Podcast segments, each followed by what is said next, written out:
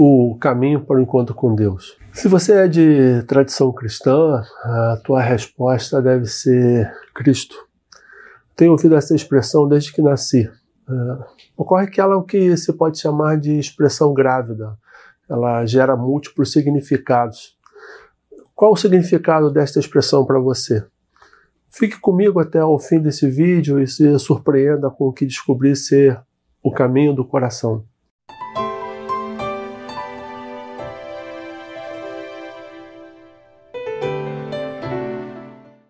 Tenho encontrado pessoas em constante busca por sabedoria.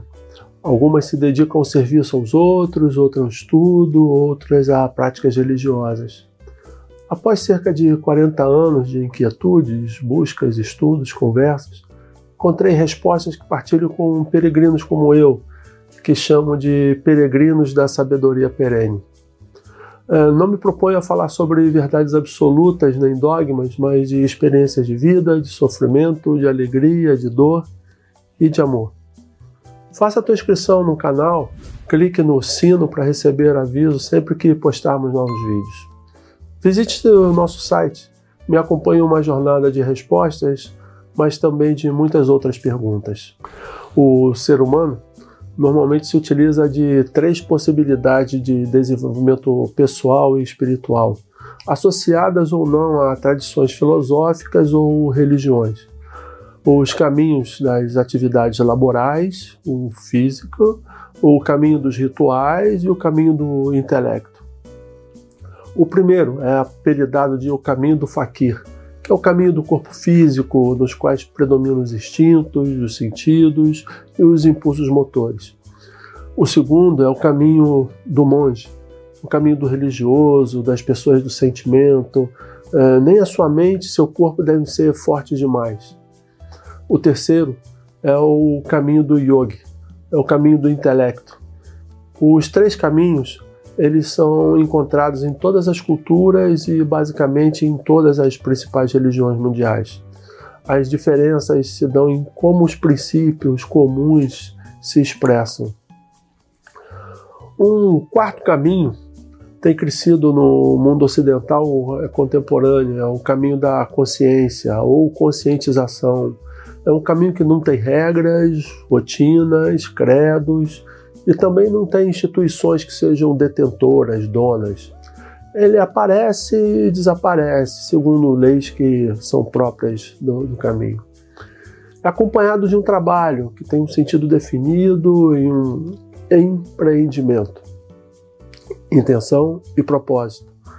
É o, é o exercício de estar plenamente consciente do instante, do momento, do aqui e agora da realidade como ela é, sem qualquer filtro, seja da personalidade, seja das emoções, ou da cultura, ou qualquer tipo de condicionamento. Seu único requisito é a consciência que foi apresentado ao mundo ocidental por Gurdjieff no início do século XX.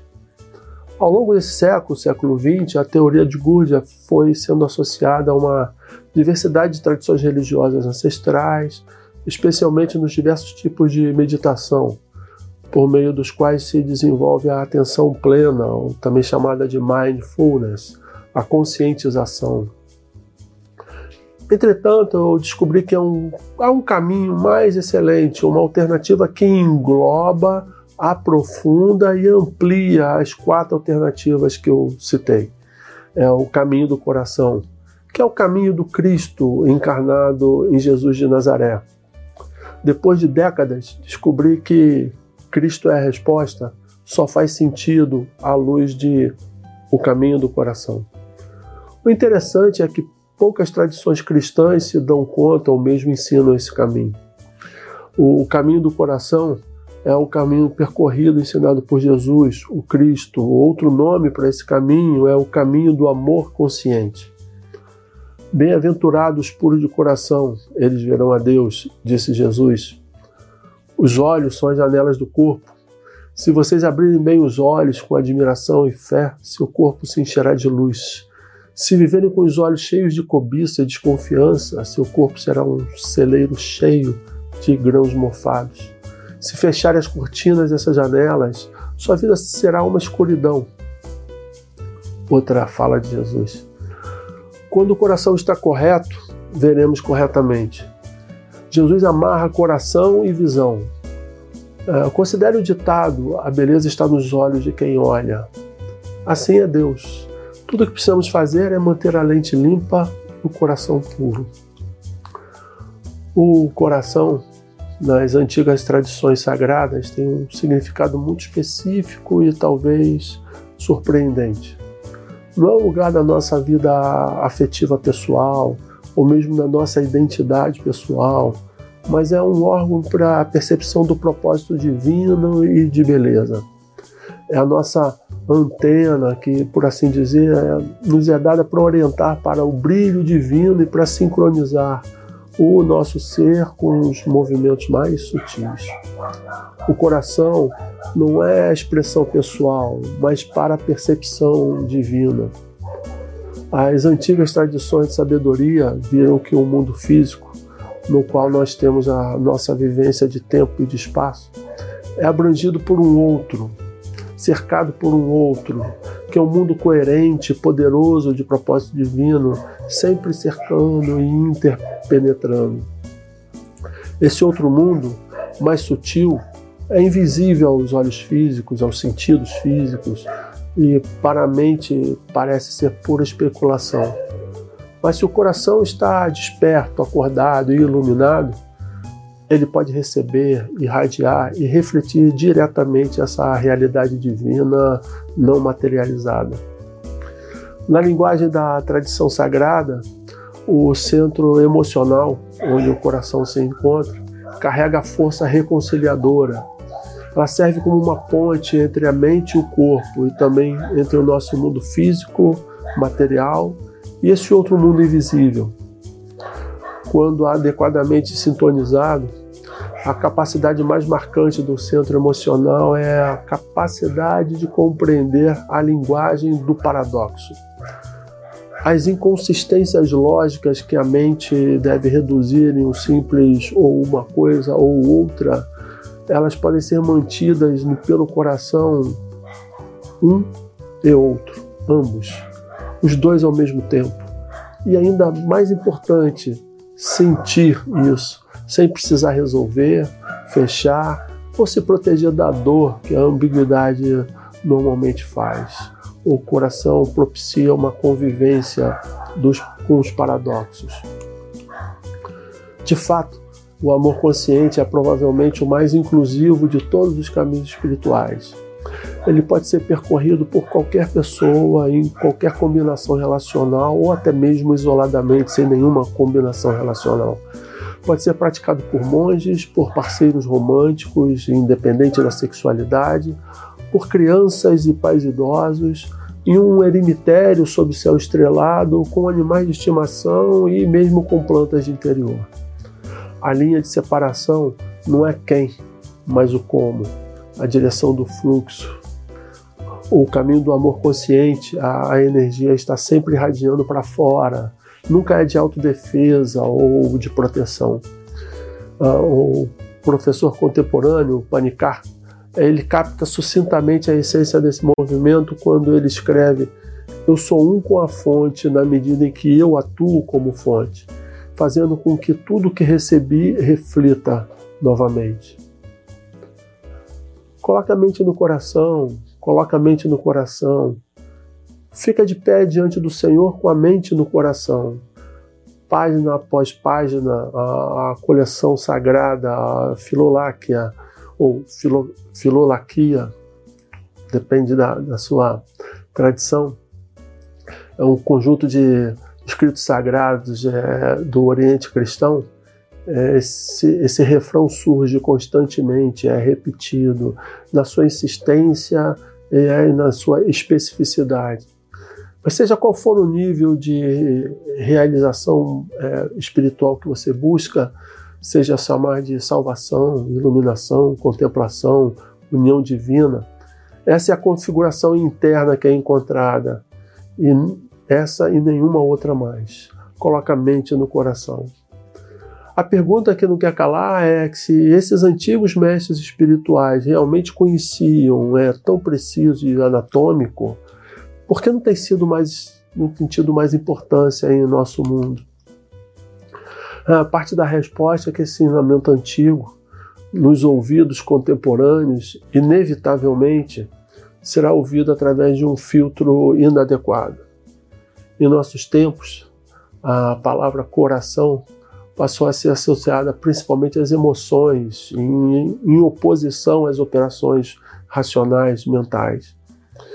Assim, a, a instrução será, coloca a mente no coração, será é, ouvida como sair da mente e ir para as emoções, o que infelizmente é quase que o contrário do que a instrução realmente é, expressa ou orienta. Certamente é verdade que a língua nativa do coração é a, a percepção da afetividade a, através de um sentimento profundo. Mas pode ser um choque para os peregrinos contemporâneos saber que as coisas que hoje nos identificam com um sentimento de paixão de vida, drama, intensidade, emoção convincente, são qualidades que nos antigos tratados anatômicos estavam associadas não ao coração, mas ao fígado. São sinais de agitação, turbidez, um, um excesso de bile, em vez de sensação autêntica. Na verdade, eles são tradicionalmente vistos como os obstáculos para a vida sentimental autêntica, sabotadores que nos roubam a energia e distorcem a verdadeira natureza. E então, antes que, se, antes que comecemos a desbloquear a sabedoria desses textos antigos, é necessário deixar de lado o fascínio contemporâneo da emotividade como o caminho real para a autenticidade espiritual e retornar ao entendimento clássico a partir do qual esses, esses ensinamentos afloram e apresentam o coração em um papel muito mais espaçoso e luminoso de acordo com as grandes tradições da sabedoria do Ocidente, as tradições cristã, judaica e islâmica, o coração é, antes de mais nada, um órgão de percepção espiritual.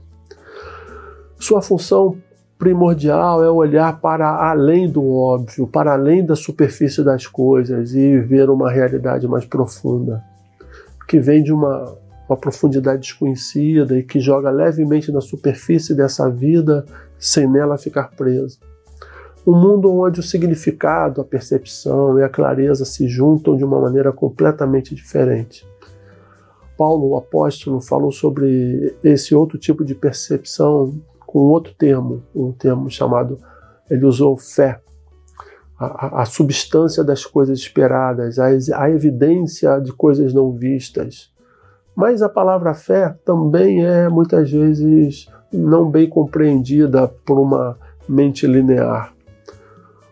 O que realmente significa não é um salto no escuro, como é normalmente interpretada, mas um visual sutil do, no escuro, uma espécie de visão noturna espiritual que permite ver com clareza uh, interna, interior, o, o fio de ouro indescritível vislumbrado dentro do que realmente conduz a algum lugar.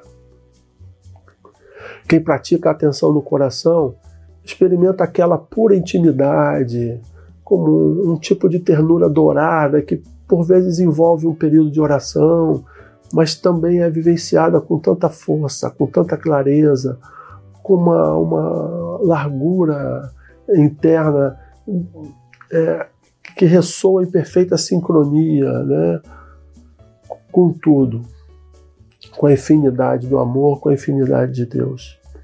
Não é de admirar que, no, que o aspecto encarnado da espiritualidade do coração seja tão importante, pois é somente através da atenção concentrada no coração que essa experiência de plenitude e pertença se torna acessível. Na medida em que somos capazes de liberar o coração da sua escravidão de paixões, esse outro coração surge esse órgão de contemplação, de visão luminosa, de ação compassiva. O que ele vê e direciona não é outra coisa senão essa ordem superior de coerência divina e compaixão, que pode ser vivenciada como real mas somente acessível quando o coração é capaz de se elevar a esse nível mais alto e assumir seu, sua função né, cósmica. Então, a, a graça sobre graça flui através desse canal vibrante e flui para fora em um mundo transfigurado transfigurado pela própria graça de estar banhado nessa luz inefável. Bem-aventurados puros de coração, pois eles verão a Deus. Nessa frase, todo o ensinamento é transmitido. O que resta é que possamos entender melhor como essa purificação é realmente realizada. A chave para esse caminho é silêncio. O caminho do silêncio é o modo de sentir e o coração é o centro do sentimento.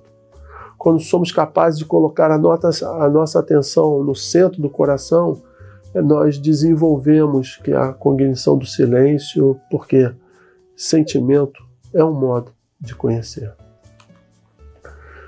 Finalizando, eu deixo contigo alguns pontos para pensar. A, a, religião trata do que fazer, a espiritualidade trata do ser. O caminho do coração é o caminho universal, buscado por todas as principais religiões mundiais, encarnado plenamente em Jesus de Nazaré, está um pouco compreendido, inclusive pelos cristãos. E terceiro, você já experimentou silenciar o teu corpo, a tua mente, o teu coração, de modo a desenvolver uma maneira alternativa de percepção da realidade? Te convido a escrever nos comentários aqui abaixo as tuas percepções sobre esse assunto. Você quer conhecer mais o assunto, ter dicas de prática de como desenvolver o caminho do coração? Baixe gratuitamente o meu e-book acessando o site abaixo. Por fim, se quiser expandir o assunto, visite nosso site, conheça nossos textos, nossos livros ou nos contate. A equipe da Enealume está disponível para te apoiar em processos de autoconhecimento, desapego, tomada de consciência. Conte conosco. Até o próximo vídeo.